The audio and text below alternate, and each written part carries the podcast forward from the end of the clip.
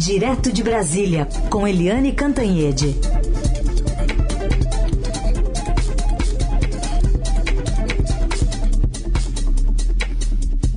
Oi, Eliane, bom dia. Bom dia, Raíssa e Carolina, ouvintes. Oi, Eliane, bom dia. Queria te ouvir sobre esse novo capítulo dentro do Ninho Tucano, é, tentando uma judicialização ali por parte de João Dória para fazer valer as prévias do partido, afinal.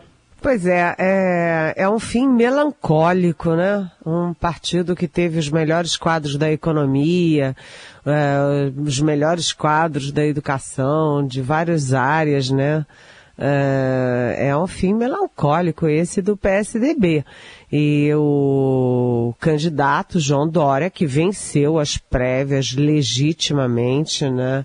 Ele, no sábado de noite, lançou isso. Lançou uma carta para o presidente nacional do PSDB, o Bruno Araújo, é, dizendo que não respeitar as prévias é golpe ou, enfim, é tentar vencer no tapetão, etc. E com detalhe, né? Essa carta foi escrita num papel timbrado de um escritório de advocacia, ou seja, é uma ameaça clara, explícita de que se tentarem tirar a candidatura dele, o Dória vai entrar na justiça, na justiça eleitoral, obviamente e a coisa tá feia. Amanhã tem reunião da Executiva Nacional. O Bruno Araújo ontem já já reagiu, diz que a carta é basicamente um rompimento com o partido.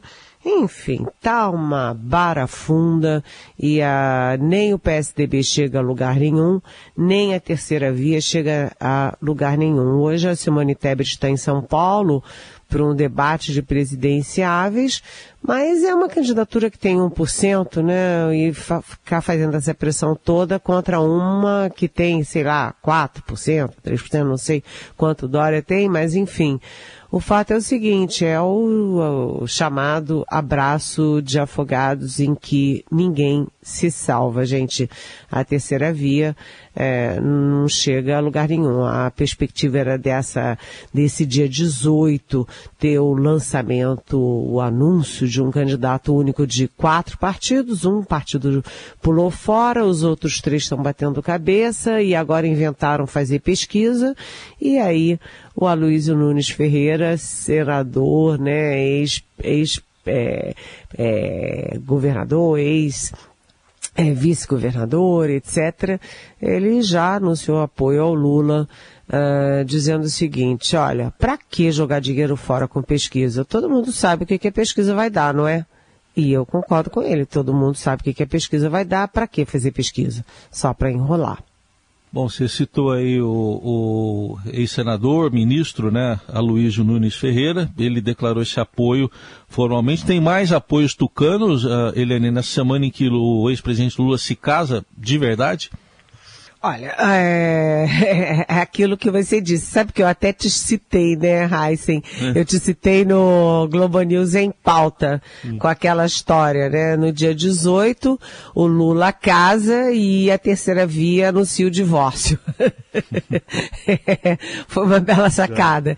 É, mas o o ex-presidente Lula, é, que continua favorito nas pesquisas, no primeiro turno, no segundo turno, ele vai casar com a Janja nessa né, semana e vai é, suspender a campanha por três dias para a lua de mel. E é, vai ser um casamento grande, numa sala de festas em São Paulo, com muita gente convidada, muita gente é, com dor de cotovelo porque não foi convidada, mas ele vai passar essa sensação de alegria, de que está tudo muito bem.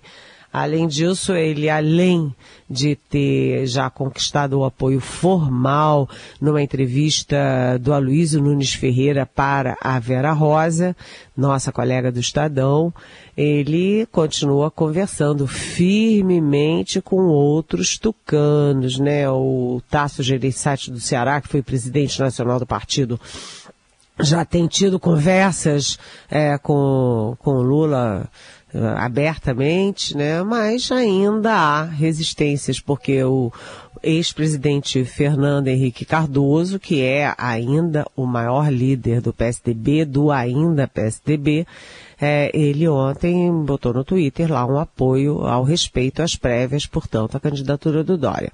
Mas o Lula está ampliando apoio, porque sem terceira via, todo mundo que é da terceira via, todo mundo que votava, né, que queria votar na terceira via, está já se definindo, né, antecipando o segundo turno para um lado ou para o outro.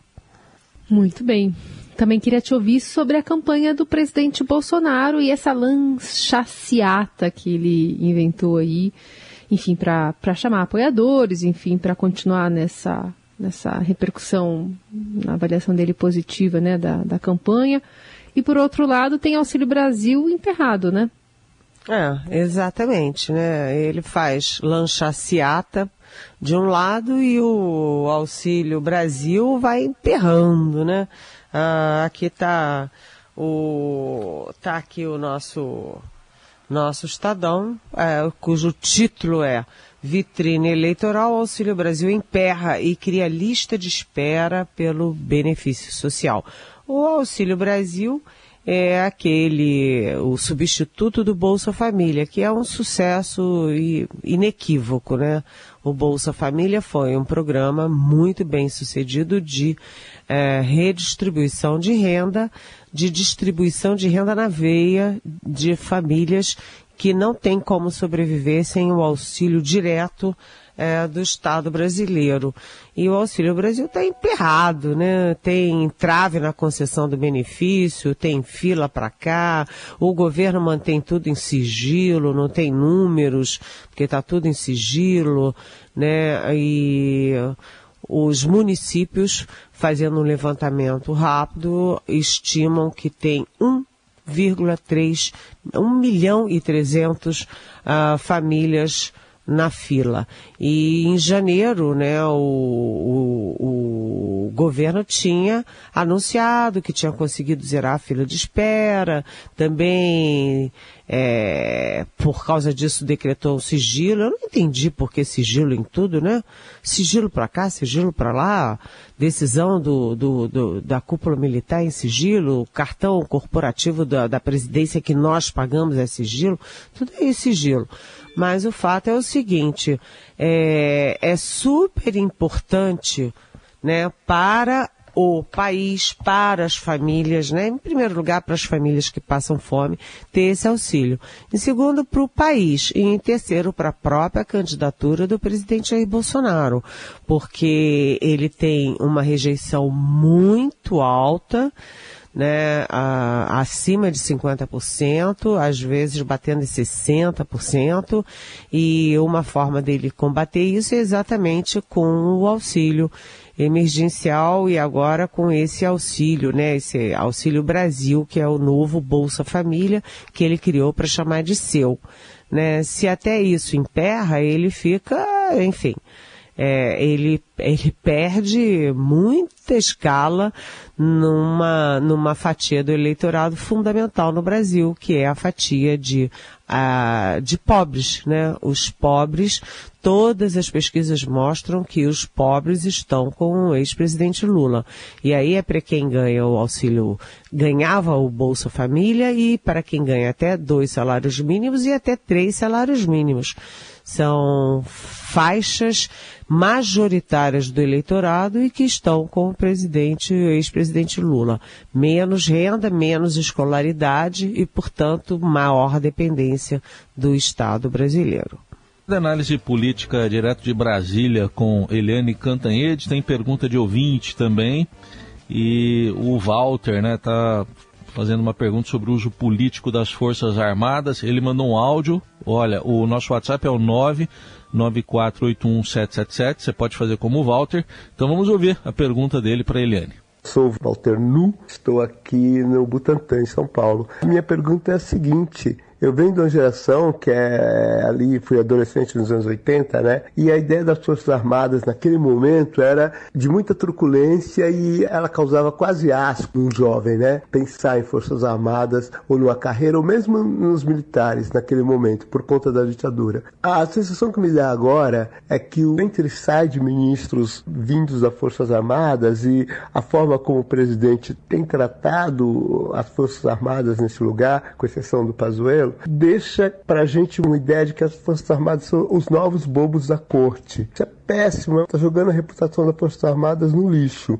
Eu não sei se isso é uma sensação minha ou se isso é de fato. Se, se existe alguma preocupação das Forças Armadas com essa reputação dela que está chegando aqui para a população de serem os novos bobos da corte do presidente. E aí, Eliane? Oi, Walter, bom dia. É, Bem-vindo. É uma pergunta muito, muito séria é, e que faz todo sentido, porque você tinha, depois da ditadura militar, aquela sensação mesmo de medo né, das Forças Armadas, as Forças Armadas desconectadas da população, com a ideia de tortura, morte, desaparecimento. E depois daquilo, as Forças Armadas fizeram um, um trabalho muito intenso de recuperação de imagem, né? elas se profissionalizaram muito, elas se recolheram às suas funções constitucionais, tanto que hoje as Forças Armadas, por todas as pesquisas, são a instituição mais é, respeitada pela população brasileira.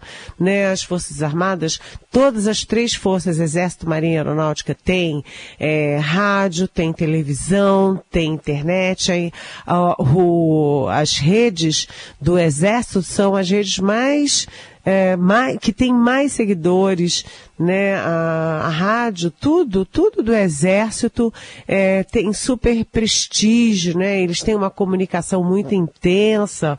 E aí vem o presidente Jair Bolsonaro, que é um capitão insubordinado, que saiu pela porta dos fundos do exército, ainda muito novo, né, saiu para fazer uma carreira política em que ele não foi nada durante 28 anos, não liderou nada, não presidiu partido, não presidiu comissão, não liderou nenhum debate sobre geopolítica, sobre defesa nacional, sobre nada, né? E aí pinta e borda com os militares. Olha, Walter, é, eu concordo com você, né? Ele já demitiu, eu falei aqui, até eu decorei, sem querer, eu acabei decorando todos os nomes, né? Dos generais, almirantes, brigadeiros que o Bolsonaro demitiu nesses anos de governo e todos top, sabe, assim, muita, a maioria deles de quatro estrelas, ou seja, brigadeiro do ar, almirante de esquadra, general de exército, que é, é, o top do top da carreira, e ao mesmo tempo ele se agarra com um que você citou, que é o general que era da ativa Eduardo Pazuello, que passou vergonha no Ministério da Saúde, fazendo tudo errado, né? Uma lambança, né? Não agiu no, no caso de Manaus, não agiu no caso das vacinas, sabe? E aí quando questionado dizia, ah, um manda, outro obedece, ou seja, eu, eu, o bobo da corte, faço qualquer coisa que o outro mandar. Se mandar eu me atirar lá do trigésimo andar, eu me atiro. Então, realmente, isso é muito ruim para a imagem das Forças Armadas, né, que é uma instituição prestigiada, respeitada no país. Não, não é bom e muita gente das Forças Armadas vê isso. Só que militar não fala, né? Militar, inclusive pelo estatuto militar, pelo regimento das três forças, etc., é, o militar é proibido de fazer live, de é, se manifestar politicamente. Você tem exceções como o general Santos Cruz, que é um general respeitadíssimo, que fez um belo trabalho é, de, de comando de tropa da ONU, né, e que foi demitido pelo Bolsonaro sumariamente. Ele fala as coisas, sim, com muita clareza. E ele não fala sozinho. Muita gente dentro do Exército, dentro da Marinha, dentro da Aeronáutica, é, concorda com ele. Mas o fato é o seguinte, é que o Bolsonaro foi abduzindo as, os comandos, né, os três comandos e o Ministério da Defesa. Depois que ele demitiu o general eh, Fernando Azevedo Silva, ele botou o Braga Neto para fazer tudo que ele mandasse e agora o general Paulo Sérgio para fazer tudo que ele mandasse. Ou seja, a, a linha Pazuello está prevalecendo, né? Uhum.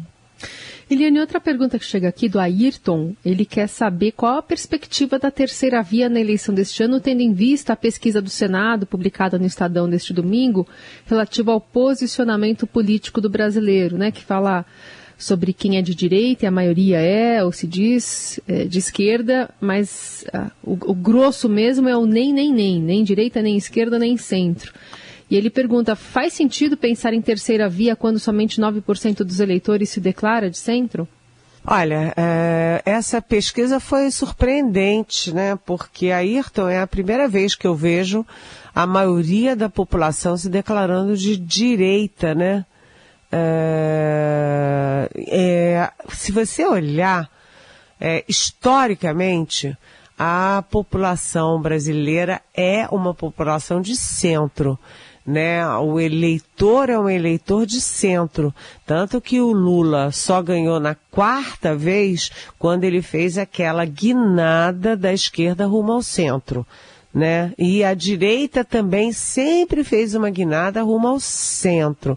Mas isso mudou quando a esquerda né, foi ali engolida, né, pela, pelo mensalão, pela Lava Jato, a sensação de que a esquerda, é, de que a esquerda no poder tem mão pesada, né? Mão pesada nos cofres públicos. Então, é, o pessoal de direita, ele acendeu com muita força. Agora, muita gente se de, declara de esquerda, de direita ou de centro, sem ter a menor ideia do que que é isso, né?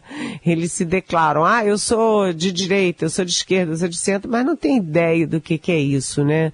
É a questão da onda. Mas, Ayrton, muita gente nesse país, milhões e milhões e milhões de pessoas estavam demandando um produto em falta, que é uma terceira via, um candidato de centro para romper a polarização entre o ex-presidente Lula de um lado e o presidente Jair Bolsonaro de outro.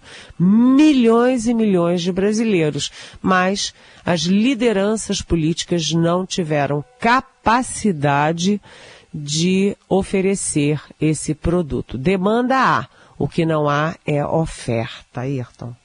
Tem mais ouvinte fazendo pergunta, é o do, essa é do Giovanni, de São Paulo. Ele pergunta, Helene, como você está observando o, os poucos nomes de candidaturas femininas em cargos executivos, especialmente ao, ao governo do, de estados? Isso, apesar de tanta discussão sobre representatividade política e cotas de candidaturas de mulheres pelos partidos, enfim, ele quer uma opinião sua. É, é, é verdade, Giovanni. Uh, a gente só tem dessa vez uma candidata a presidente da República, uma candidata ali dos maiores partidos, porque você também tem a Vera Lúcia, mas é, que é a Simone Tebet do MDB, que é um partido grande e tal mas as mulheres refluíram e nem candidatas a vice dessa vez, porque das candidaturas anteriores você via que é, os homens eram cabeça de chapa e as mulheres entravam para vice. Isso aconteceu sucessivamente à direita, esquerda, centro, etc. Dessa vez nem isso. E nos governos é, estaduais também, né? A presença feminina é muito baixa, né? Apenas uma em cada sete candidaturas são candidaturas de mulheres a governos estaduais. É, o que a gente é, torce mais do que, do que sabe é de que aumente um pouco mais a representação no Congresso Nacional. A representação ainda é muito baixa, apesar das cotas da Marta Suplicy, apesar das campanhas internas, etc. A representação feminina ainda é muito pequena, não chega a 15% na Câmara e no Senado. É, e isso se reproduz pelo resto do país. A representação feminina é importante porque a mulher é muito disciplinada, estudiosa, né, leva as coisas muito a sério e no legislativo é importante você ter essa disciplina, esse compromisso, porque você está tratando de temas muito é, diferentes, né, da economia, da educação, da saúde e você precisa estudar, se dedicar, ouvir e ler para dar um voto correto. Portanto, eu agradeço a você a sua pergunta e a sua preocupação, Giovanni. Muito bem, perguntas enviadas aqui para a Eliane Cantanhede, seja pelo WhatsApp ou pela hashtag Pergunte para Eliane nas redes sociais. Fique à vontade. A gente sempre separa um trechinho aqui do, da coluna para que a sua voz né, e as suas dúvidas sejam ouvidas e respondidas pela Eliane. Que volta amanhã, a partir das nove aqui no Jornal Dourado. Obrigada, Eliane. Boa semana. Boa semana. Beijão.